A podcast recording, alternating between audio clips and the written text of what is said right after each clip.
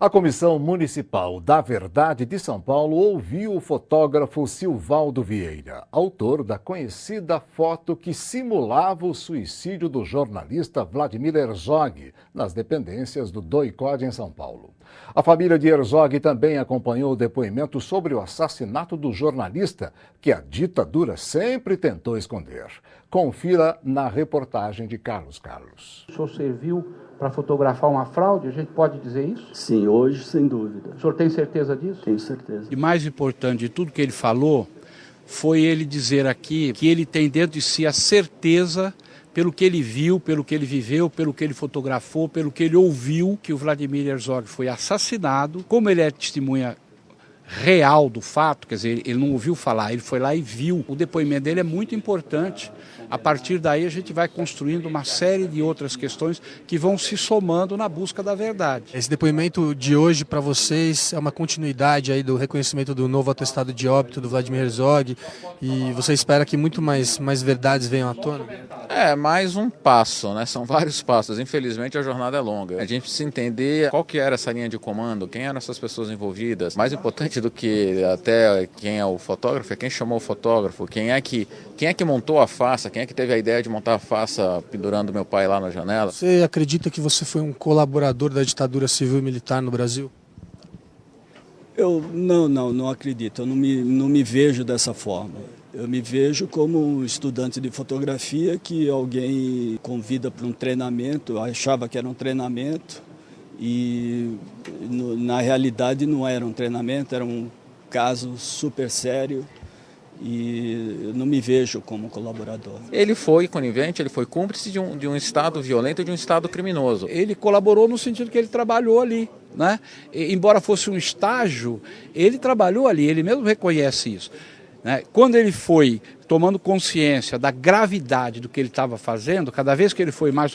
Ele pegou a malinha dele, sumiu daqui, foi embora. É claro que hoje ele pode estar arrependido do papel que ele cometeu, ter vergonha do, do que ele, ao que ele serviu, mas o fato é que durante três anos ele foi cúmplice. Três anos é muito tempo. Não é que foi um ato num momento que chamaram ele, tirou uma foto, depois viu que aquela coisa estava errada e tentou sair desse esquema. Não, ele foi conivente, ele foi passivo durante um longo período de tempo. Na minha concepção, ele é um dos réus daquele período e deve ser tratado como réu. Não tem que pegar leve. A gente está contando a verdade desse país e a verdade não é bonita. A verdade é triste, é dolorosa, é feia, é grotesca, essa coisa toda. Essa é a história. Não é uma história que a gente vai pegar e contar para os nossos filhos na hora de dormir, mas a gente vai contar para os nossos filhos para que isso não se repita. O que mudou na sua vida depois de você tirar essa foto do Vladimir Herzog? É, vocês já estão falando um pouco para a gente, né, sobre as dificuldades que, enfim, vocês enfrentam nesse cotidiano escolar, né, nesse universo. E aí a gente queria que é, vocês falassem agora um pouco sobre as possibilidades também relativas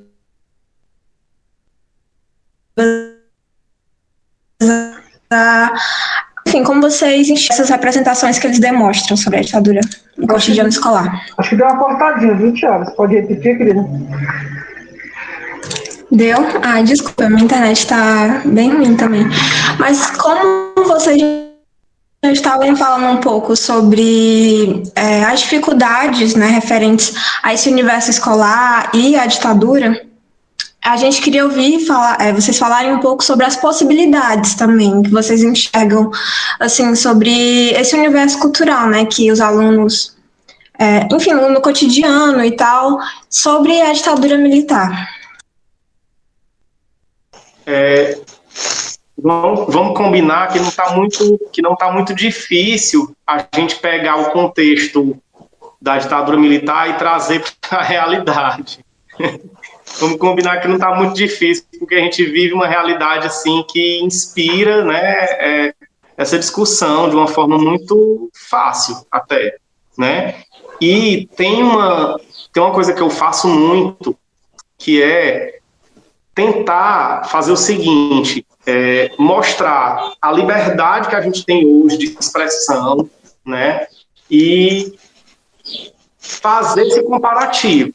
Né? Então, é, já que a gente está falando muito sobre a questão de que existem esses alunos que questionam, existe esse discurso, né, que questiona, que revê, né, e tudo mais. Então, eu sempre tento fazer essa abordagem, Se a gente for pensar, por exemplo, na atualidade, na liberdade que a gente tem de expressão, com redes sociais, com internet, tudo, vamos pensar aqui numa outra perspectiva. E se a gente não tivesse isso, né? E se a gente não pudesse, por exemplo, fazer esse questionamento que a gente está fazendo aqui em sala de aula, né?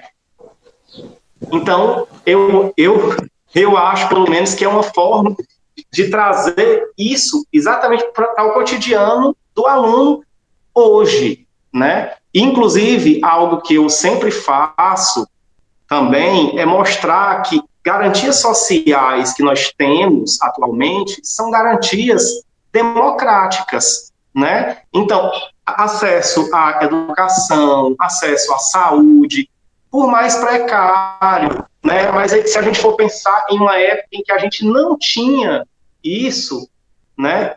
Ou tinha de uma forma muito mais precária ainda, e aí, essa história de, ah, porque o meu pai disse, o meu avô disse, muitas vezes eu escuto isso e eu, e eu digo assim, pois você vai perguntar ao seu avô como era a educação, a escola na época dele, quem era que estudava? Seu avô estudou? Seu avô teve a oportunidade realmente? Né? E assim, quando a gente está inserido em um contexto em que as pessoas são pessoas realmente muito pobres e tudo, e que têm pouca oportunidade hoje. Quando a gente volta aí 50 anos atrás, então a maioria, desse, a, maioria do pessoal realmente não teve acesso à escola. Então, assim, o seu avô, a sua avó, às vezes até mesmo seus pais, não tiveram o acesso que a gente teve, você teve, né? O acesso que eu tive já é, de certa forma, um acesso diferente ao que eles estão tendo hoje né? E assim, isso aí é fruto de uma garantia democrática, é fruto de um regime democrático, né? Então, essa é a minha forma de, de trazer isso exatamente para a realidade dele e ver as possibilidades de se trabalhar, né? E mostrar que é, tem como, vamos dizer assim, é, trazer o cotidiano dele, né? Porque esse cotidiano ele vive, ele tem uma escola, ele tem um transporte escolar, ele tem saúde, que por mais que a gente, né? Eu acho que saúde é uma coisa assim que as pessoas estão sempre dizendo que não é boa e tal e tal, mas mesmo assim, se a gente for pensar em uma época que não tinha o SUS, por exemplo, né? Se a gente for pensar, então era muito, era muito mais precário. Então eu tento trazer essa discussão, né? E é a minha forma, digamos assim, de levá-los ao cotidiano mesmo, né? Até porque, é, às vezes, não é sempre, né, mas às vezes, é, existe esse questionamento também, que foi dito aqui já, sobre, ah, mas a ditadura só perseguia determinados grupos ou em certas regiões, aqui não tinha isso. Então, é a mesma coisa, tanto faz hoje como na época, em relação à perseguição. Na época não tinha isso, as pessoas também eram livres. E aí eu tento, sobre outra perspectiva, né? Sobre, sobre essa perspectiva das, das garantias sociais que a gente tem hoje. Obrigado, professor Aristóteles. Professora Neide. É, em relação a, ao universo cultural, né, é, dos meus alunos, propriamente falando, é, em relação à ditadura militar, é, é bem limitado é bem limitado porque a nossa cidade, né, a cidade de Ocara, ela, ela, ela é uma cidade que ela não disponibiliza, né, de, de museus, nós não temos museus, é, nós não temos, nós nunca tivemos né, uma, uma exposição aqui na nossa cidade, é, nem sobre a temática de ditadura e nem sobre temática alguma. Então, culturalmente falando, é, o universo dos meus alunos ele é limitado ao uso da internet. Aí eu, eu retorno ao ponto que a gente já discutiu, né? O que é oferecido para eles está no, nas redes sociais, né? Está na internet. Então, eles têm que ser seletivos, né? Para para escolherem né, o que eles vão consumir, digamos assim. E essa seletividade deles ainda não estão trabalhadas, né? Então, assim, culturalmente falando, é limitado, né, é, ao livro didático, ao que a gente fala na sala de aula e ao uso da internet. Porque, infelizmente, nós não dispomos né, de, de recursos culturais aqui na nossa cidade para trabalhar essa temática.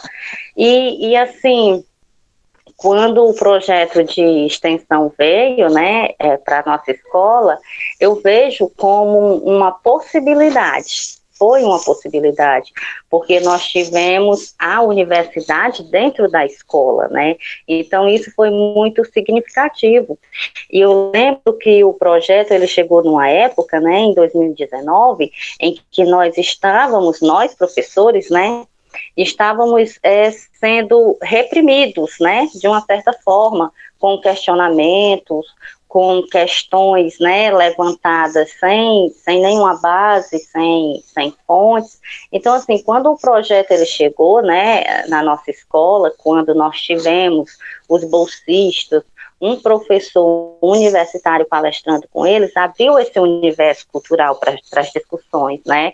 É, levantou mais reflexões. Então, culturalmente falando, né, assim, em termos propriamente ditos, eu acho que é muito limitado, né? Que é, é muito limitado mesmo a internet. Obrigado, Neide. Jaque, Marcos, quem quer continuar? Por favor. Posso falar? Por favor, Marcos. É, assim, é, professor, eu acho que essa realidade né, de um município sem museus e sem outras, outras fontes que possibilitem a, construção dessa experiência, eu acho que não é uma realidade só de Ocara, não. É Pacajus também é assim. Eu acho que isso é uma realidade da maior parte do estado do Ceará, né, tirando a capital e algumas poucas cidades que têm esses, esses aparelhos culturais, a grande maioria, a maior parte do estado realmente não tem, a maioria das cidades não tem. Então, de fato, a construção simbólica da, dos nossos alunos sobre esse período da ditadura, ele parte principalmente da TV, do cinema e da escola. Né? A gente não pode também tirar a escola totalmente desse. Por mais que a gente saiba que às vezes o aluno ele forma muito mais a partir da TV e do cinema, mas é, é, é indiscutível que a escola também tem uma participação fundamental dentro, dentro dessa perspectiva. É, então, dentro da, das minhas salas, pelo menos, essa, essa realidade aí que vocês estão colocando, né, que a gente já levantou antes, é presente. Sempre tem alguns alunos que vêm com essa proposta revisionista, com essa proposta negacionista da história, mas, pelo menos dentro daquilo que eu vivenciei, eles são minorias. Né? Felizmente são minorias. Mas numa sala de 40, 45, você tem 3, 4, 5 alunos ali que se colocam ali questionar. Né? E, e aí talvez esse, por isso eles se destacam tanto. Porque nem todos os alunos eles se manifestam durante a aula, e às vezes os poucos que se manifestam se manifestam para lhe questionar ou para questionar aquilo que você está falando. Talvez por isso eles se tornam tão evidentes assim dentro da sala de aula. É, mas também a, a, esses discursos, eles são muito resultado do ambiente familiar. Né? Em cidade pequena, geralmente a gente conhece o aluno conhece os pais do aluno, né? Então, quando às vezes quando a gente escuta o aluno falar, que a gente conhece a família daquele, daquele aluno, a gente diz assim, ah, tá, eu entendo por que, que esse aluno ele tem essa fala dentro de sala, porque você conhece o pai, você conhece a mãe e sabe como é que são essas pessoas fora da, da escola. Né? E aí talvez também da, da minha parte, do Adjafra, que a gente já participou da gestão, que tinha também esse contato mais direto com as famílias, a gente consegue articular um pouco o perfil do aluno com o perfil da família. Às vezes, e na grande maioria das vezes são, esses perfis eles se aproximam bastante. Né? E aí, essa, é, é, é vamos dizer assim, essa construção simbólica da ditadura com base nesses dispositivos, é algo que a gente precisa saber lidar, porque o aluno, ele, ele essa, essa, essa visão de mundo dele a gente não pode descartar, né? mas a gente precisa muitas vezes se valer dessas divergências para conseguir construir a nossa argumentação. Né? Então, é muitas vezes o que? aí entra um, um, um, velho recurso da, da oratória e da filosofia, que é o que? De submeter os argumentos ao estresse, submeter os argumentos ao limite, para tentar ver até que ponto aqueles argumentos eles, eles se sustentam né, dentro de uma determinada lógica. Mas, de qualquer forma, nós, como professores, por mais que a gente tenha uma visão de que isso aí não está não tá certo, isso daí, a gente sabe muito bem de onde é que está partindo aquele discurso que muitas vezes é amarradinho, bonitinho, reproduz exatamente do jeito que o cara ouviu lá no vídeo do YouTube. Mas, como educadores, a gente não pode simplesmente ignorar aquela fala e passar adiante. Mas a gente tem que muitas vezes pegar esse discurso e submeter a um estresse diante da sala para que os alunos eles possam refletir sobre aquilo e tal, e a partir daí formar as suas próprias opiniões. Né? Nossa, Marcos, já. É, então, cara, é assim. É... Diante do que os colegas falaram aí, eu vou tentar complementar um pouco também com a minha visão. E eu vejo que esse momento que a gente está tá vivenciando, na verdade, ele, eu acho que ele é muito propício, muito oportuno para trabalhar essa temática, entre outras, né? Mas essa temática principalmente da questão do autoritarismo mesmo, do, da ditadura militar e tudo mais. Porque uh, se existe, né, se querem negar, né, se querem tentar um revisionismo, né, e até por, por existir esse, esse, essa parcela, né, da população e do, entre os jovens também, entre os estudantes também, uh, que, é, que se torna um momento interessante, porque é um assunto que está despertando interesse de todo mundo, daqueles que querem negar e aqueles que querem é, realmente conhecer e querem defender também uma posição contrária. Né? Então, acho que é um momento importante e, e, e acho que bem. Estou uh, procurando aqui uma palavra, digamos que é assim, um,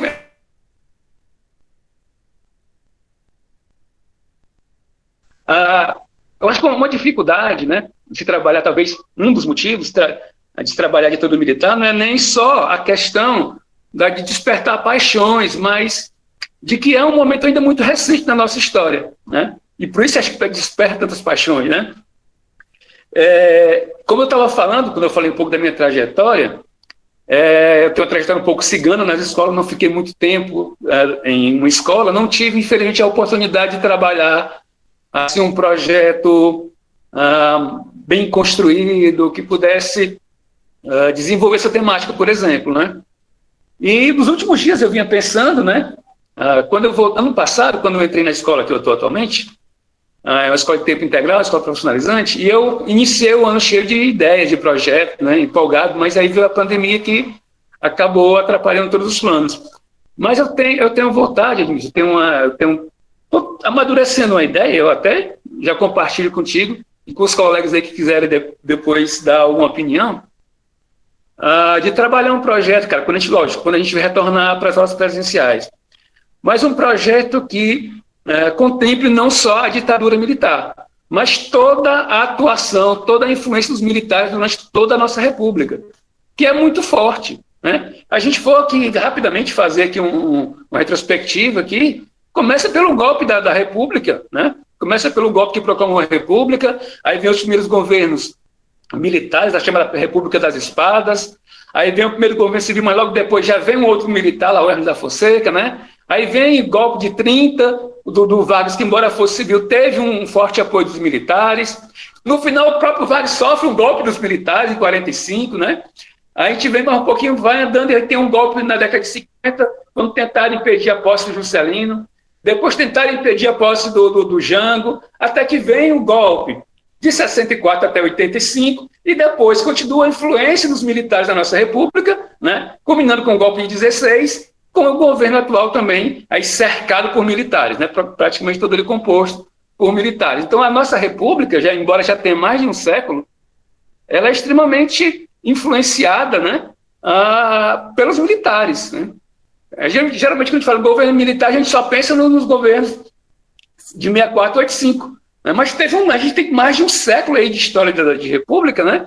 profundamente influenciado por militares. Né? E eu acho que a gente, seria interessante a gente uh, desenvolver um projeto uh, que abordasse esse tema de uma forma geral. Né? Que, lógico, englobaria também a, a ditadura 64 85, mas também outros períodos, outros momentos também da atuação dos militares na nossa política, né? Que me parece, eu acho que a, entre as democracias que a gente conhece, acho que é talvez a única que tenha tanta influência militar, né? As democracias, as repúblicas aí, tanta influência militar como a nossa, acho que não existe, né? Um negócio muito sério. Bom, pensando nas possibilidades de ensino, eu queria saber quais atividades vocês vêm desenvolvendo sobre o tema e quais os desafios ou dificuldades que acompanham essas mesmas atividades, pensando uma proposta atual de pandemia e de autoritarismo. É, sobre a questão, eu vou falar numa perspectiva mais geral mesmo, né? não especificamente sobre, sobre a ditadura, mas sobre as aulas online, né? Que o professor falou aí que foi que voltou, né, exatamente quando já estava com as aulas remotas. E eu imagino, viu, a, a, a dureza que deve ter sido, porque quem começou mais do início, digamos, quem viu esse processo de suspende as aulas, e aí, quando é que a gente vai voltar? Será que volta? Será que não volta? A gente meio que foi construindo, né, as nossas aulas online ao longo de um certo tempo, né? Então a gente foi vendo aí várias experiências, né? Pelo menos na minha realidade, por exemplo, é, formulário do Google, Google Meet, é, gravar aula em casa, fazer videoaulas nossas mesmo, a gente faz lá, grava, edita, tenta pelo menos, né? Editar, bota no YouTube, é, manda para os alunos, faz grupo de WhatsApp. Então, assim, o início foi muito complicado, mas ele meio que foi fazendo com que a gente fosse pegando a manha da coisa, né? Então a gente começou a ver que vou falar da minha realidade, né? Muitos alunos têm dificuldade, por exemplo, de ter acesso ao Google Sala de Aula. Isso por quê? Porque são alunos que têm internet e têm um celular que não é de qualidade né? Então, o celular que não é de qualidade, a memória às vezes que não é muito boa, então ele não tem como baixar mais um aplicativo lá e tudo. O aplicativo que ele usa mais é o WhatsApp. Então, foi que a gente pensou, não, então aqui a gente tem que limitar um pouco mais e pensar em um uso maior do WhatsApp, né? E aí vamos lá, o WhatsApp virando, digamos assim, uma sala de aula, de certa forma, né?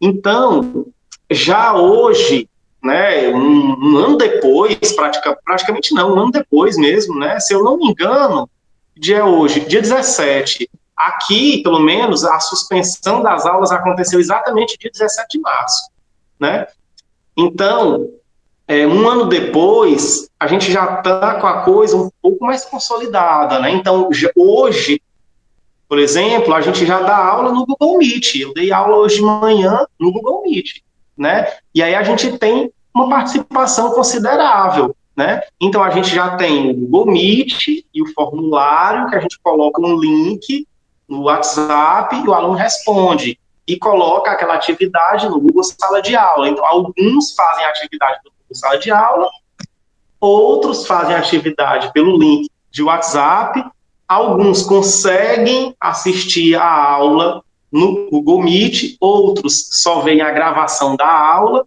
alguns fazem atividade impressa.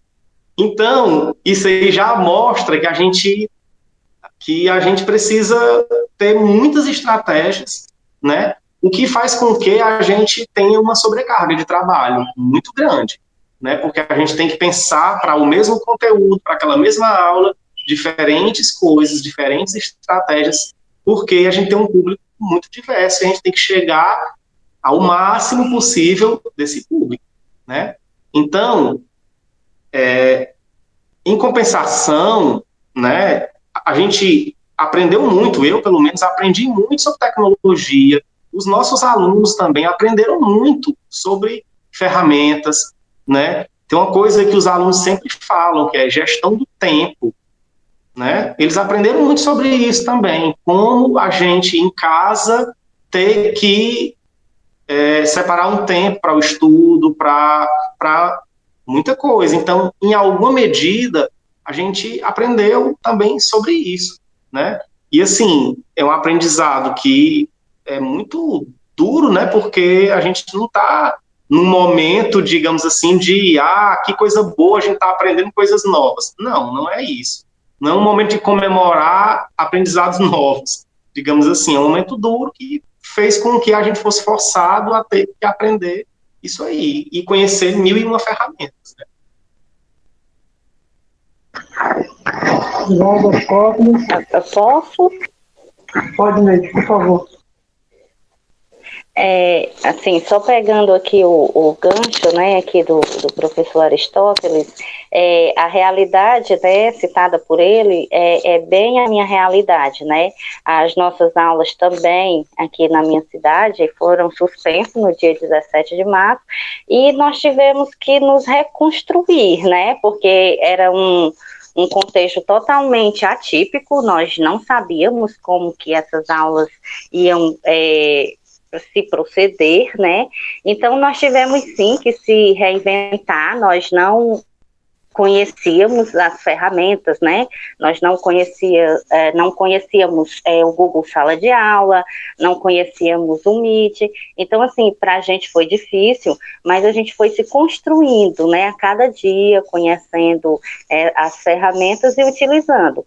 Aqui nós também fazemos o uso, né, do Google Meet, mas como o, o professor ele bem salientou, o nosso público ele é muito diversificado, né? Nós temos aqueles que têm acesso à internet, nós temos aqueles que não têm acesso à internet, que a gente tem que trabalhar com atividade impressa, e, e aqui é, eles são muito muito assim de distritos, né? Muito distantes mesmo. Então, como que essa atividade impressa chegam até eles, né? Que as, muitos não têm transporte para vir até o polo da escola para pegar a atividade. Então, nós nós trabalhamos com a busca ativa, né? O que, que é essa busca ativa? Nós professores, é, aqui nós trabalhamos com o projeto professor diretor de turma. Eu acredito que vocês também conheçam, né?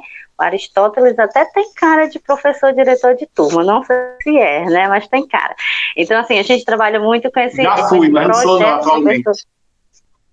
Ah, tá certo, viu? Tem todo o perfil. Então, assim, o professor diretor de turma, né, vai a campo mesmo com as atividades, vai entregar, né, é, as atividades no, na casa dos alunos, mas aí vocês devem estar se perguntando assim, ah, mas está em contexto de pandemia, a gente não pode visitar.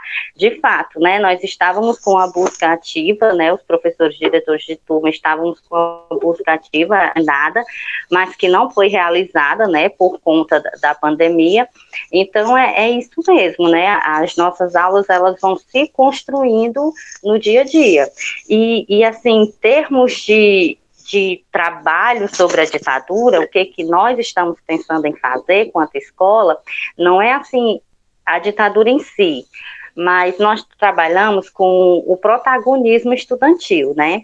Então, é, agora em abril, nós temos que criar um evento no qual eles, né, sejam os protagonistas. Então foi lançado, né, o desafio para nós, né, das ciências humanas, fazermos uma feira, pessoal, uma feira de ciências humanas online. Aí imaginem aí, né, se já é difícil você fazer uma feira, né, de, de ciências humanas presencialmente, você imagina aí como que será online. É, mas foi lançado esse desafio é, para nós, a escola, e nós estamos é, amadurecendo essa ideia, né? Estamos trabalhando com as nossas possibilidades, é, vendo o que é possível e o que não é, para realizar esse evento. Então, assim, é um momento, né, bem atípico, mas que a gente tem que trabalhar com as ferramentas que estão disponíveis no momento, né? Eu acho que esse momento que a gente está vivendo aí de aulas remotas é, é um ano já. Eu estou repetindo várias vezes, várias vezes e vocês vão entender por quê. Porque acho que dá para resumir uma palavra só, cara: angústia. Acho que angústia é o sentimento de todo mundo é, nessas aulas remotas. E eu falo todo mundo, professores e alunos também, gestão também é extremamente angustiante, porque a gente sabe ah, que das dificuldades de cada um, dificuldades que os alunos têm de acesso, dificuldades ah, de disciplina, dificuldade de, de acompanhar as aulas, dificuldade dos professores de dominar as tecnologias, ah, enfim, todos, todos, todos os atores aí, né, da escola têm passado por situações muito difíceis nesse período. E o pior de tudo, né, o que aumenta ainda mais essa angústia é você não ter uma perspectiva, né, de um retorno tão breve. Então, isso tudo gera, gera uh, uma série de sentimentos que acabam uh, interferindo no trabalho da gente, que a gente queira quer não. Né? A vontade a gente até tem né, de tentar, de produzir alguma coisa, mas. Mas, poxa, eu vou fazer isso. Será que o aluno vai ter condição de, de realmente de, de atender a, a, essa demanda? Né? E se a gente não faz também nada, fica aí, mas a gente tem que fazer alguma coisa porque a gente precisa manter o aluno focado, manter o interesse do aluno. Né? Então fica essas duas coisas? E a gente fica no meio, angustiado, sem saber como agir, como o que fazer. Né? É, um, é um momento muito difícil, um momento que eu acho que, é, sem dúvida, vai trazer algum aprendizado. Eu não sei exatamente o que, que vai, é, de que forma isso vai interferir é, na nossa prática, né, quando a gente retornar às aulas presenciais. Mas eu acho que é, é impossível que não tenha influência, que não venha é, a, a, a influenciar de alguma forma é, o que a gente vai fazer, como a gente vai fazer quando a gente retornar presencialmente. Então é muito ainda uma incógnita, né? é um grande ponto de interrogação, o que fazer. Todo dia a gente pensa em alguma coisa diferente, mas aí a gente vai analisar e ver que pode não dar certo porque a gente tem que se colocar no lugar do aluno. Né? Tem que estar se colocando no lugar do aluno que ah, são muitas realidades. Você tem alunos que têm ah, uma boa estrutura familiar, que tem uma boa condição ah, ah, material, né, em casa com uma boa internet, com aparelhos, e tem muitos, mas muitos mesmo que não tem nada, né, que estão tentando hoje assistir às aulas, tentando acompanhar as aulas, com, às vezes com o celular emprestado, com o chip que o governo do estado deu, mas que a internet não é boa, né, e fica travando o tempo todo, fica caindo, né, é, é tudo muito complicado, cara. É muito difícil mesmo trabalhar dessa forma. Então, assim, acho que para mim realmente é o momento mais angustiante da minha carreira até hoje. Não é tão comprido assim, mas é muito angustiante. Eu estou muito angustiado mesmo com essa situação. Obrigado, Edjaf. Marcos? Bom, é, primeiro, Edjaf, quer dizer que eu compartilho do seu sentimento de angústia, viu? Porque realmente esse último ano não tem sido fácil. A gente tem que conciliar vários tipos de problemas de ordem pessoal, profissional, familiar, saúde, doença e, e ao mesmo tempo dar conta de tudo. Esses dias mesmo eu conversava com um colega dizendo que essa história de trabalho remoto, pelo menos a mim, afetou de uma tal maneira que eu não estava mais conseguindo separar o que é trabalho e lazer. Porque as, muitas vezes eu trabalhava além do horário para cumprir determinadas tarefas, outros dias, por conta da exaustão, eu acabava passando o dia inteiro sem fazer nada porque simplesmente eu não conseguia fazer. E isso psicologicamente traz um problema ainda maior, que é aquela sensação de improdutividade.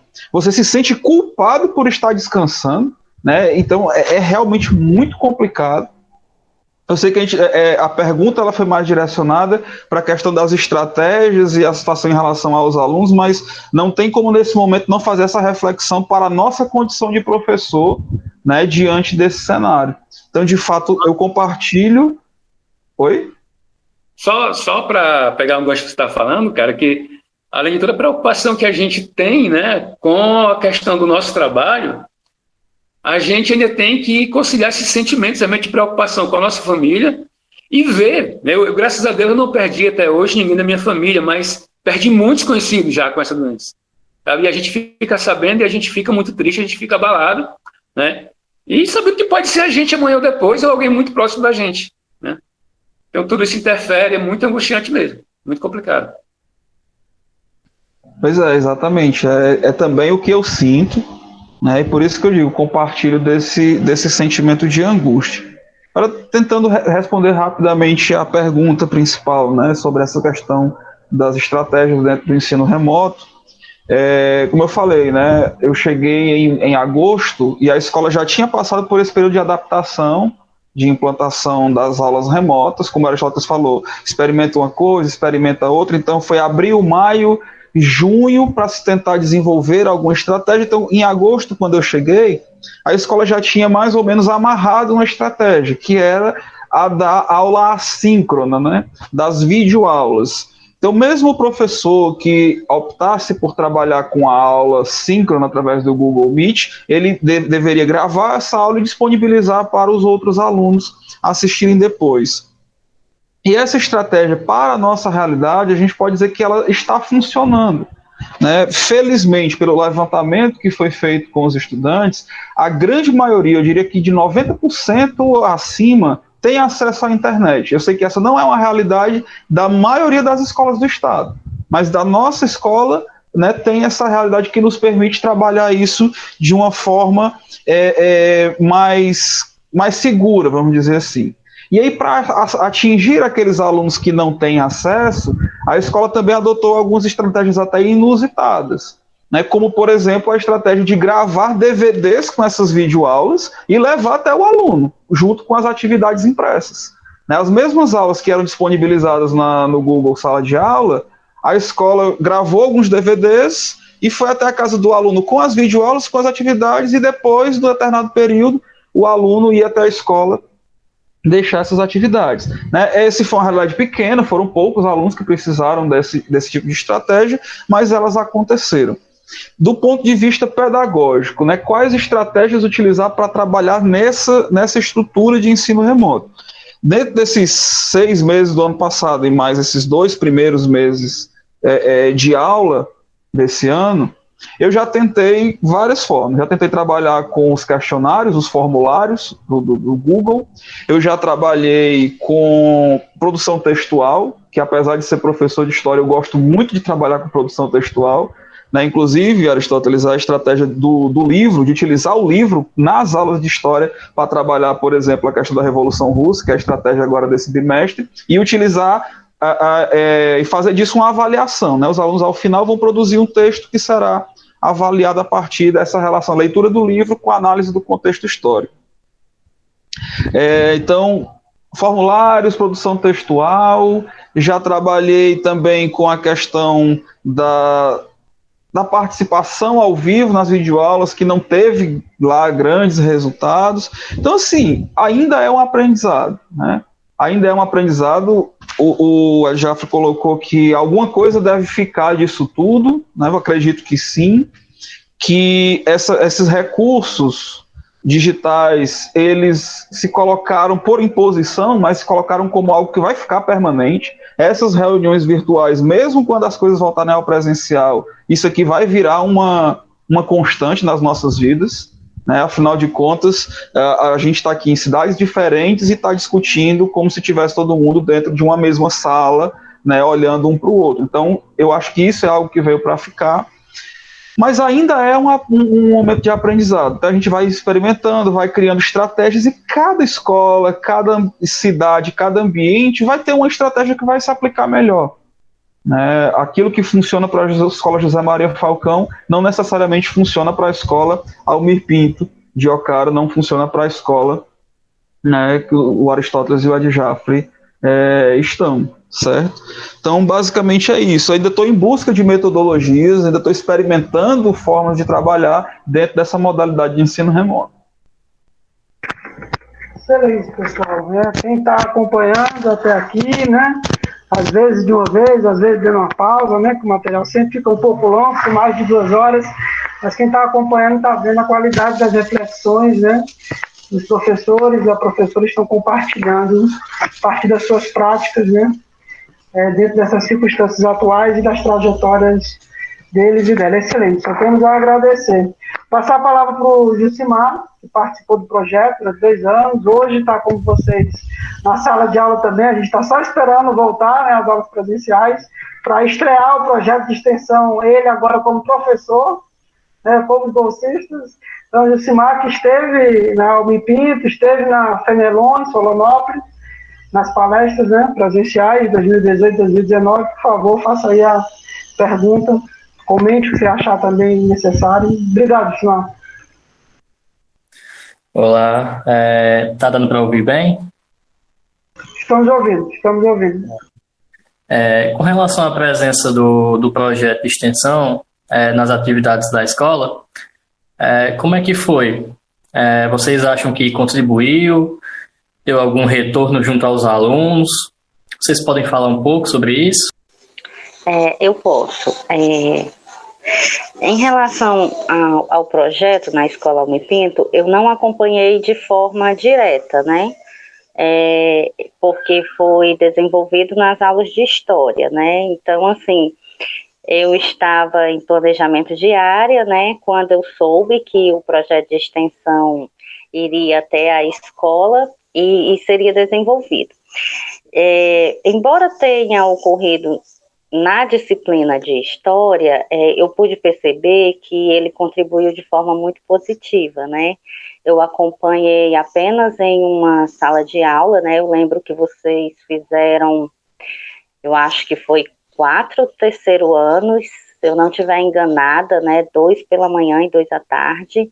Eu acompanhei apenas em um, mas é, foi muito positivo, porque a turma que eu acompanhei, eu acho que era a turma que mais precisava, né, daquele debate e, e foi assim maravilhoso porque vocês conseguiram deixar a sementinha na nossa escola, né? A reflexão surgiu é, depois conversando com a professora de história, ela pediu o feedback deles, né, na semana seguinte e ela falou que foi muito positivo as discussões e algo assim que ela destacou bastante foi a questão da importância, né, que eles sentiram de estar participando daquele momento. Eles se sentiram é, importante porque foi algo que partiu da universidade, né? A universidade veio até a escola, então para eles aquele momento com um professor universitário, né, trabalhando uma temática, né, que já está estava muito forte, né, na época, ah, voltando toda a questão do autoritarismo, então foi, foi muito positivo, né, na, na nossa escola. Aí, é, se foi positivo para mim, enquanto professora, imagina para eles, né? Eu lembro que quando o Ed chegou na escola, é, eu fui ao encontro dele muito eufórica, muito feliz, por ele estar na, na escola e fui dar as boas-vindas. E ele meio assim, só olhando e agradeceu, muito educado, né? Mas eu percebi que ele não tinha me reconhecido, né? Então eu, eu saí de cena e voltei para minha sala, mas eu fiquei assim, poxa, é, o Ed esqueceu de mim. Aí quando foi à tarde, é algo que para mim pode ser, para vocês podem ser simples, mas para mim foi algo assim que marcou bastante. É, o Edmilson chegou para mim e disse assim: Você é a Nedinha, né? Eu lembrei de você, eu não perguntei a ninguém. Eu fiz questão de puxar pela memória e lembrar de você. Então, aquilo ali é, é marcou muito, né, para mim, como ex-aluna e como professora. Então, o projeto ele trouxe, né, para nossa escola a, o reforço né, da reflexão, porque embora é, nós professores é, falamos em sala de aula, explicamos, né? Mas é aquela, aquela história, né? Santo de casa não obra milagre. Quando vem alguém de fora, né? É, tem toda uma abordagem diferente, consegue chamar é, mais a atenção dos alunos. Então, assim, na nossa escola foi muito positivo, né? E nós gostaríamos muito de, de reviver esse momento, né? Seja de forma presencial, quando voltarmos, ou de forma online, né? Porque foi muito positivo, muito bacana. Obrigado, querido, né? Eu reforço que eu fiquei o almoço todo quebrando mesmo cabeça, viu? Sem olhar na rede social. Eu tinha participado da sua boca de monografia, já tinha sido as três disciplinas que eu fui professor, eu fiquei, né? Tanto pela consideração, amizade, como também eu não posso estar ficando tão velho de estar esquecendo o nome das pessoas, né? Quem me conhece sabe que eu gravo na primeira semana o nome, nunca mais esqueço. Foi um desafio que eu resolvi na hora do almoço, viu? Questão mesmo. Obrigado, querido. Quem pode continuar? Eu posso continuar. É, eu também eu acho que na escola foi muito importante nesse sentido de é, um professor universitário discutir sobre essas questões com os alunos. Eu lembro que um professor do curso de física, se eu não me engano, foi também é, algum tempo atrás falar sobre astronomia, alguma coisa do tipo. E também foi uma experiência muito bacana, né? Então eu, eu assim eu acho muito interessante que alguns professores tenham essa iniciativa de dialogar com a escola, de ir na escola, alguns professores da universidade e da universidade pública, sobretudo, né? Porque muitas vezes chega na escola a faculdade, a faculdade, é, a faculdade ou, ou a universidade privada. Só que a faculdade privada, ela vai na escola pensando num cliente, geralmente, né? Então, ela vai se divulgar ali, porque ela imagina que depois aquele aluno pode se tornar um, um, um cliente lá, né? Um, sem, sem demérito, é uma forma interessante também mas a universidade pública é, é ainda melhor. Então, estabelecer esse diálogo é muito importante, né? E eu lembro muito que a repercussão na escola foi muito boa, né? Os próprios alunos depois ficaram comentando, ah, foi muito legal, foi interessante, né? Então, e assim, na minha escola não foi só uma palestra voltada para os terceiros anos, foi para outras turmas também, né? Então, levar isso a um primeiro ano também é bacana, a um segundo ano também é bacana. Isso porque muitas vezes a gente pensa que essa discussão é uma discussão que só deve ser feita no terceiro ano, né? Mas, na verdade, é uma discussão que pode ser feita em qualquer, qualquer momento, né? Qualquer momento, em qualquer série, né? Então, assim, eu espero muito também que, que retorne, né? Seja online, seja é, numa atividade presencial, é, assim como o professor professor Ed Jaffe disse que estava é, com, expectativa de que volte, né? Eu também tenho uma expectativa muito muito grande, né? Quero muito que volte o quanto antes que a gente tenha como retornar realmente, né? Porque é, é muito faz muita falta, né? Faz muita falta. E assim, eu não sei se, se vai ter tópico ainda, mas eu acho que uma coisa que pode ser muito interessante, que eu não lembro se houve na época, pode ser até que tenha havido eu tenha esquecido, mas fazer uma relação da ditadura com as cidades do interior, eu acho que é uma coisa muito importante, né? Exatamente para tirar essa ideia de que a ditadura só aconteceu de verdade mesmo nas cidades grandes. Não é verdade. Né? Então, qual foi o impacto da ditadura nas cidades do interior do Ceará, nas cidades pequenas, em Solonópolis, em Ocara, né? É, é super importante, porque aí ele vive aquilo ali como algo da realidade dele, realmente, não como algo de outra realidade, não, mas em outras cidades maiores, né? É, antes que o Marcos eu falar, eu vou falar logo. Cara, assim, é... em uma fala anterior, né, eu comentei sobre essa questão da, do abismo entre, entre escola e universidade, universidade e escola, né? E esse projeto é justamente uma oportunidade, né, uma porta, né, ou uma ponte, no caso, para a gente transpor esse abismo, né? É uma oportunidade para o aluno, para o aluno da, da educação básica, ter o contato com, com essa produção do conhecimento que é feito dentro da academia, a possibilidade do contato com a própria academia, na pessoa de quem está lá a, a, palestrando com eles, né? Assim também como é uma oportunidade para, no caso, aí, nossos colegas bolsistas, né? De estarem tendo experiências, né? Uh, na escola, né? Vivenciando na prática ali o que eles estão aprendendo no dia a dia, a teoria dentro da faculdade. Então, para os dois lados, né, ela acaba sendo uma experiência muito interessante uh, nesse sentido de, de, transpor esse abismo. Uh, então, é, o projeto eu acho que ele é muito interessante, eu acho que deve ser realmente muito valorizado. Uh, eu tive a experiência de estar em duas escolas, né, em duas situações diferentes, que a gente recebeu a, a presença de vocês. Primeiramente lá no Pacajus, de forma presencial, né, deixar para o Marcos falar melhor sobre isso aí com a experiência de lá. E no ano passado, já durante a pandemia, a gente teve experiência na escola que eu sou atualmente, né?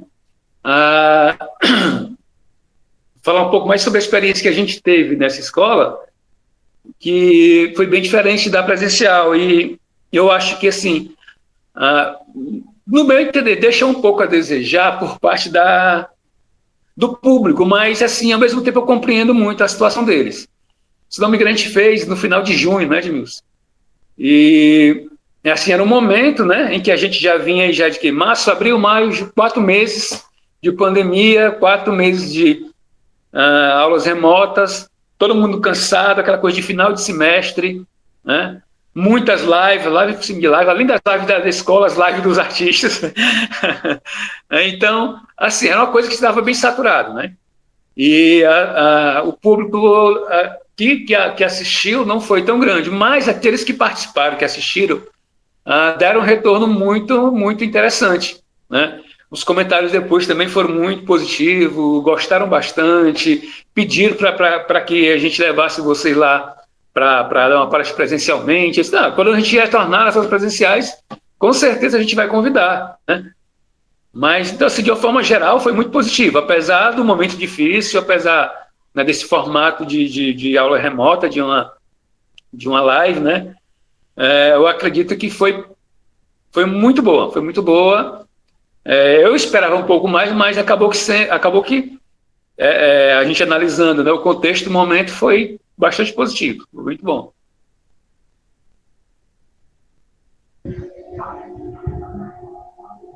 Bom, é, eu vou começar falando, repetindo uma coisa que todos já colocaram, mas que eu acho que é importante para os nossos alunos realmente eles se sentem diferentes quando um professor da universidade vai para a escola dar uma aula. É, é, a questão de não só de ser alguém de fora, mas de ser um professor da universidade, porque para eles a universidade é uma coisa muito distante, né? ainda é um sonho distante. Então, o, quando eles veem um professor que é professor universitário chegar e dar uma aula ali, eles já ouvem com outros ouvidos, eles já dão outra atenção para isso. E especificamente sobre a experiência da Escola José Maria Falcão, foi a primeira, não foi, Edmilson? Nós colocamos, as, aí, Jeff, não sei se, se eu estou correto, nós colocamos as turmas só de terceiro ano na quadra ou foram todas as turmas? Você lembra? Se não me engano, foram segundo e terceiros. Segundo, segundo e terceiros, né? A gente pegou, a gente não tinha auditório, não tem auditório na escola até hoje, e aí colocamos todos os alunos na quadra de segundo e terceiro ano para esse momento. Né? E o Edmilson começou a fala dele com, com uma, uma, um acontecimento, com um fato que eu acho que chamou muito a atenção dos meninos, que foi a chacina da Messejana. Né? E, e aproveitou para fazer um, um comparativo entre aquilo ali e o assassinato do Edson Luiz. E eu acho que isso chamou muito a atenção deles, porque eram pessoas próximas da idade deles, que eles conseguiram se ver naquelas pessoas assassinadas. Eu acho que é, essa fala, é, tendo isso como, como ponto de partida, foi fundamental para despertar a atenção deles. E, e eu acho que a grande, o, o, grande sucesso, né, a grande sacada desse projeto de extensão é justamente isso, de trazer essa temática para a discussão, mas dentro de uma realidade que eles se sintam contemplados, de que eles consigam se ver dentro dessa, dessa dessa situação e, e, se colocar no lugar, né? Se, se fosse hoje e se fosse comigo, como é que nós lidaríamos com essa situação? Então, eu acho a, a grande sacada do projeto, o grande efeito dentro da escola foi provocar essa discussão de fato. Obrigado, pessoal. Né? Então, a gente chega na reta final mesmo, né? Seria a última pergunta que já foi contemplada pelas falas, né? Vai fazer uma rodada é, só de antemão eu digo já né, que o projeto está totalmente à disposição, né? Para quando tiver as condições sanitárias, né, fazer presencialmente, né? Nas escolas, nas turmas que vocês acharem mais adequadas, né? Porque é algo que a gente já vem debatendo, né? Nas outras discussões, né? que se for para uma turma do terceiro a gente faz, se for é, para todas as turmas do primeiro ano, todas as turmas do terceiro, se for 50 faz, se for duas horas a gente faz, for na quadra a gente faz, for para uma turma de 20 pessoas a gente faz. Claro que se for mais tempo, mais gente atingida, melhor, né? Obviamente, né? Por conta da possibilidade de ter mais acesso e mais gente envolvida. Porém, a gente respeita demais as condições específicas de cada professor, professora, de cada gestão, né? A gente tem essa parceria com as escolas para ser feito do jeito que é possível, né, gente? Se tem a possibilidade de ser para 50 pessoas, 50 minutos, ou turma toda, colégio, duas horas, manhã e tarde, a gente se adequa junto com os bolsistas para fazer da maneira mais adequada para a escola, para o professor e para a professora. Por isso, inclusive, né, que ano passado a gente só fez três online, né? porque a gente não ia atrás dos professores e professoras naquele caos total, né? Aquela bagunça generalizada que nossas vidas se tornaram, né? De sobrecarga, de exploração, inclusive, né? Online aí, dos docentes e das docentes. Então a gente ficou bem à vontade esperar a galera nos procurar e vamos trabalhar de forma online atividades remotas, como essa aqui, esse podcast, Escutas da Docência, que a gente, inclusive, acha tenho certeza que foi muito, vem sendo muito rico, porque virou é, do avesso, né? Era muito importante os bolsistas e a gente fazer as palestras e conversar com vocês nas escolas, com os estudantes e gestores, mas agora nesse outro formato online aí de ouvi-los e ouvi-las, né? Dá uma outra conotação, muito relevante também para a discussão da ditadura e do ensino é, de história, né? Então, eu queria só pontuar isso antes dessas considerações finais de cada um, de cada uma, né, passar a palavra para vocês, professores, professora, né, é, para fazerem mesmo as considerações e depois eu falo e a Tiara e o Wagner o Jusimar encerram aqui a nossa sessão. Quem quer começar as últimas considerações? Queria agradecer muito é, o convite, né, quando o professor, quem falou comigo a primeira vez foi o, o Simar, se eu não me engano. Foi, exatamente. Aí depois o professor entrou em contato, né? Para mim, assim, é, é um prazer, estou disponível para sempre que precisar, né? Posso, posso ser uma ponte com a escola, no momento em que precisar também, né? É, acho que é muito importante fazer essa discussão em sala de aula, né? Reforço o que eu já disse o que outros colegas disseram também sobre a história de, da presença do professor universitário na sala de aula, é muito bacana, eles se sentem muito importantes, eles se sentem como se assim, poxa, o cara é um cara que estudou muito, essa é a visão que eles têm, é um cara que estudou muito e tudo mais, e que tá lá, mas ele quis vir aqui falar com a gente. Tem afazeres, que tem outro público e tudo mais, quis vir aqui falar com a gente. Então, isso é muito bacana, isso é muito legal. E que o projeto tenha vida muito longa, né? E que é, repercuta muito nas mais variadas escolas, né? E queria dizer que foi um prazer muito grande recebê-los lá, né? E também conversar aqui, né? E, e, assim, conhecer outras pessoas que eu não conhecia também, né? De alguma forma, isso é uma coisa bacana que a gente vai conversando aqui e vai vendo realidades e tudo, né? E é muito bacana, né? E eu gosto muito disso mesmo. Opa, Edmilson, eu queria realmente agradecer uh, o convite e mais que o convite, né, a oportunidade de, de estar aqui hoje, é, ouvindo aí os colegas, a experiência de cada um. É, acho que mais importante até do que o que eu possa ter falado ou contribuído foi o que eu aprendi ouvindo meus colegas aí hoje, né? Aristóteles, Marcos, Neide, certo? Então, uh, eu fico realmente agradecido por essa oportunidade, certo? Então, a gente só fica na expectativa mais uma vez aí, né, de uh, tão logo a gente retorne aí aos nossos trabalhos de forma presencial, que a gente possa uh, dar continuidade, né? Nem retomar, mas dar continuidade a essa parceria aí, né, e continuar levando a universidade para dentro das escolas. Um grande abraço para todo mundo aí, galera. Valeu. É, eu também gostaria né, de agradecer. É, foi muito prazeroso e gratificante para mim participar desse momento com todos vocês. Eu gostaria que vocês soubessem que cada um de vocês, né, Aristóteles, Marcos, contribuiu muito para a minha vivência. Eu estou aqui escutando e, e já pensando aqui nas contribuições que vocês trouxeram para mim, né, é, levantando reflexões até sobre a minha própria docência, então assim foi muito positivo. Muito obrigado por compartilhar comigo, né, as experiências e as vivências de vocês. É, foi um prazer. Em relação ao, ao Edmilson, né, muito obrigada ao convite. Eu me senti honrada, né, quando você me convidou a participar desse momento que foi tão grandioso, né, para minha docência mesmo, para minha experiência.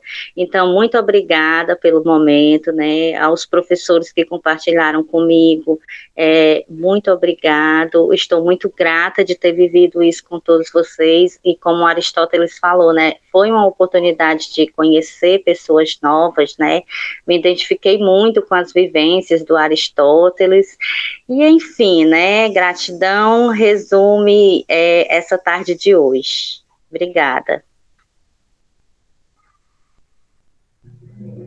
Bom, também aproveito aqui para agradecer o convite, de poder discutir um pouco né, sobre essa temática com os colegas, Neide, Aristóteles, a Edjaf, né, Edmilson e a Edjaf já amigos de longa, longa data, né, de alguns mais de década aí para frente, ou melhor, para trás.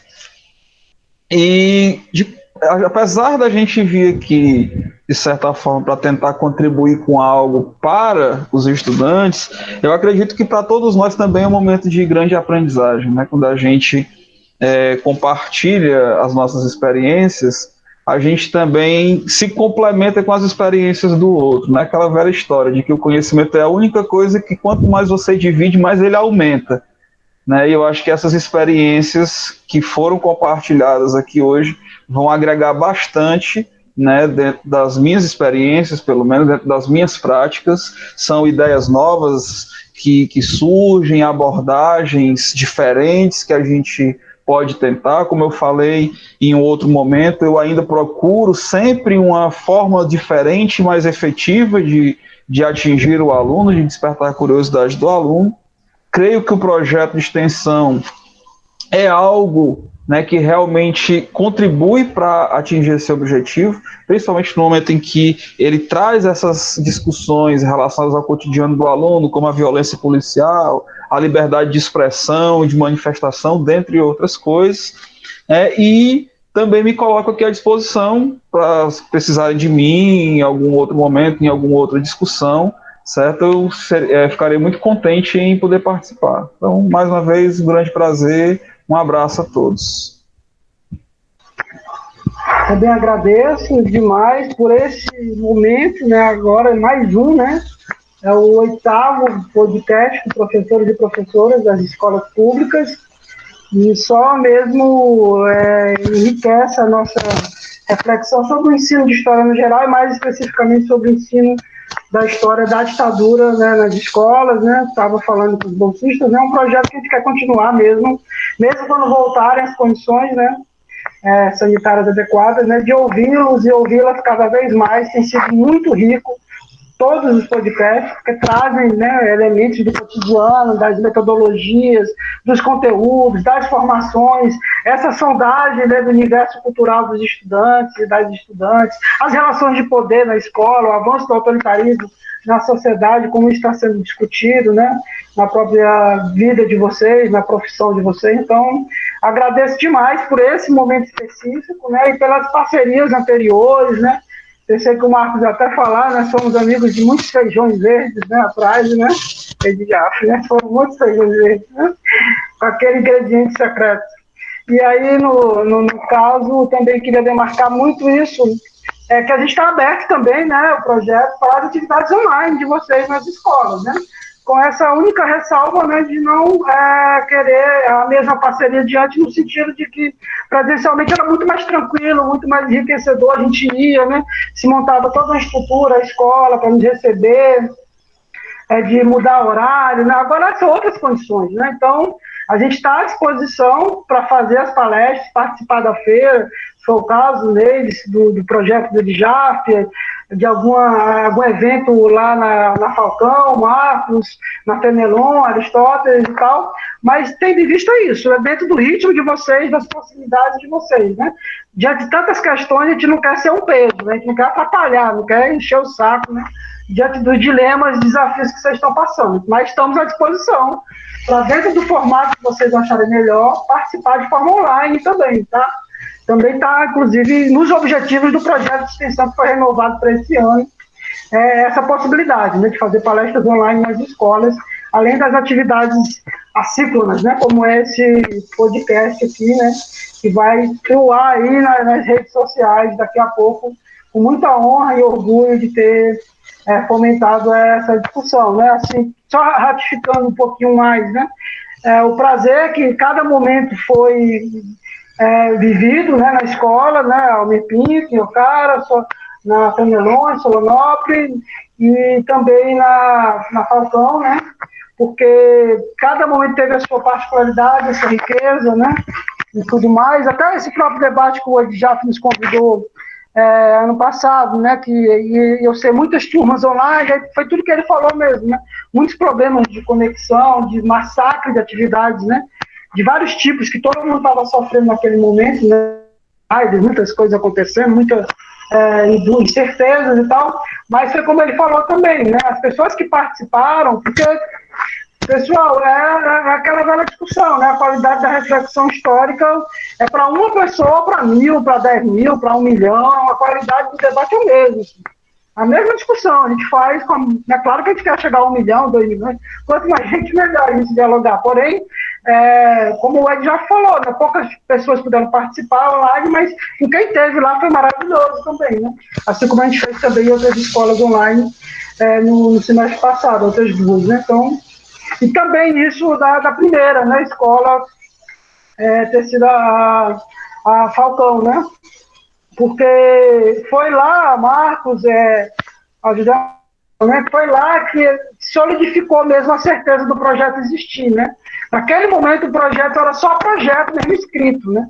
Não estava nem oficializado, não estava nem ainda enviado para a faculdade para virar mesmo o que ele depois virou nos últimos três anos, né? Com bolsas, né? Com grupo de estudos, com várias palestras, várias atividades, né? Então também queria deixar é, registrado isso, né? Que foi aquele momento que consolidou dentro de mim a esperança, a alegria de dialogar com a escola pública de uma outra forma. Né? Já recebi vários convites, inclusive, de pessoas muito competentes que fazem um trabalho muito bacana escolas particulares, mas por uma questão mesmo né, política, né, de defesa da educação pública, a gente não vai para as escolas particulares. Mas reconheço o papel que muitos professores e professoras, inclusive que me convidaram já algumas vezes, e eu com o coração na mão disse que não, não posso ir porque a gente tem esse compromisso da defesa da escola pública, pode ser algo é, que, né, mas não dá certo, então. Mas foi naquele dia, viu, naquele pátio lá, naquela quadra enorme, que eu me senti tipo um Serginho Groisman, né? Foi um dos momentos mais fantásticos da, da minha existência, foi ver que existia essa possibilidade do diálogo, assim com esse pessoal da. Porque foi muito rico, assim como foi também na Fenelon, e na. Ele foi o primeiro, né? E muito, era uma multidão, né?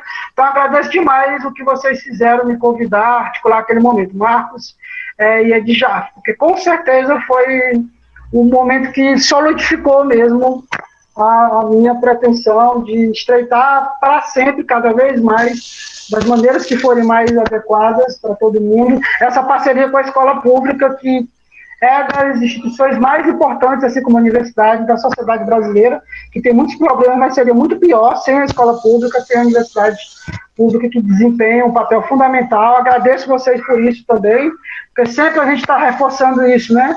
Que a gente não vai substituir os professores e professoras no debate da história, no debate da ditadura. O trabalho já está sendo feito por vocês, e, na minha opinião, com qualidade também a gente vai mesmo para acrescentar, né? para dialogar, para somar na linha do que vocês já refletiram aqui. Né? Ninguém substitui ninguém, ninguém vai para fazer melhor do que ninguém o debate. Né? É para levar um outro ponto de vista, né? para fazer os lugares sociais se cruzarem e daí nascer novas parcerias, novas discussões, é, é, novos diálogos, tá? Então eu passo a palavra para o Gilcimar fazer as considerações finais, depois a Tiara e o Wagner encerrarem. Por favor, Gilcimar. É, pronto, é, para ser rápido aqui, só falo o quanto eu fico feliz né, de estar participando de mais um, um encontro desses aqui, né, com o Edmilson, com todos vocês né, os bolsistas e os professores também.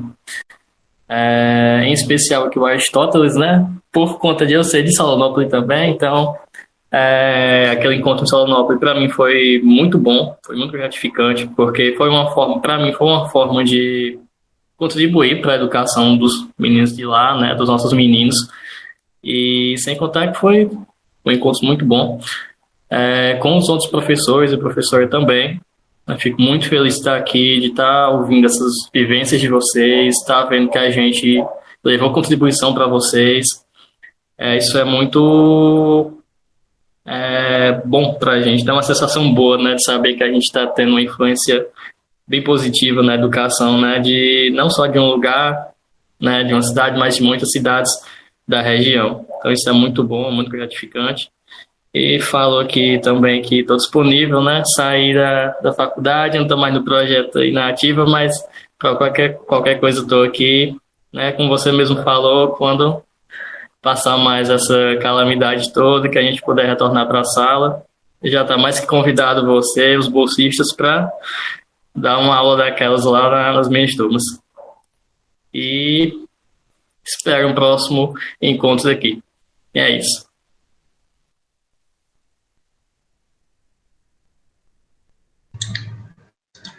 Bom, gente, é, para encerrar, eu queria dizer. Nos finais de todos os encontros, eu meio que me repito sempre, mas eu sempre gosto de deixar claro para cada um dos professores que a gente recebe que é, quando a gente senta aqui para gravar, eu me coloco como um ouvinte mesmo, sabe? Porque é, eu me emociono e, enfim, levo para minha vida né, para a parte profissional, enquanto aluno em formação, as experiências que vocês trazem para a gente. Então, deixar enfatizado isso, é muito importante. Eu, eu assim, adoro o nosso, nosso podcast, o formato que a gente traz, porque é justamente esse intuito de ouvir professores né, da, é, da educação básica, vocês são os protagonistas, né? Daqui, enfim, de toda a luta que a gente tem em relação à educação. Então é isso. Muito obrigada pela presença de vocês. A gente fica muito honrado. Boa noite. Bom, gente, primeiramente eu queria agradecer a todos vocês pelo momento disponibilizado e pelo esse grande é, essa passagem de conhecimento que vocês estão dando, em, como a Tiara bem ressaltou, em experiência, em educação e até mesmo nessas propostas que vocês trazem dos materiais a serem trabalhados para a gente repensar o trabalho, como a gente pensa o ofício do historiador e qual é a nossa condição enquanto cidadão e enquanto pessoas que estão pensando a história e que refazem o método e pensam o método. Isso é bastante gratificante, ouvir toda a experiência de vocês, toda essa jornada, e é uma coisa que contribui bastante, tanto para a gente que está na academia, como a gente, ou como futuros professores. Realmente é algo extremamente gratificante. É isso, gente, né? Nossa arma é educação, ditadura nunca mais.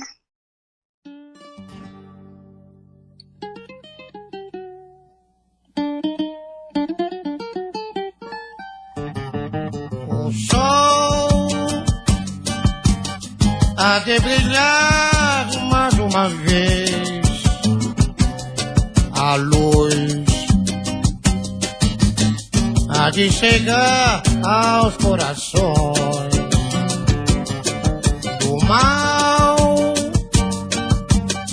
será queimada a semente.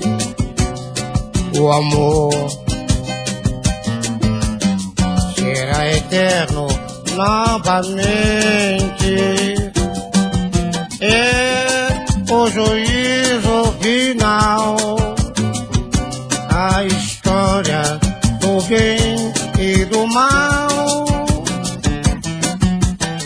Quero terrores pra ver a maldade parecer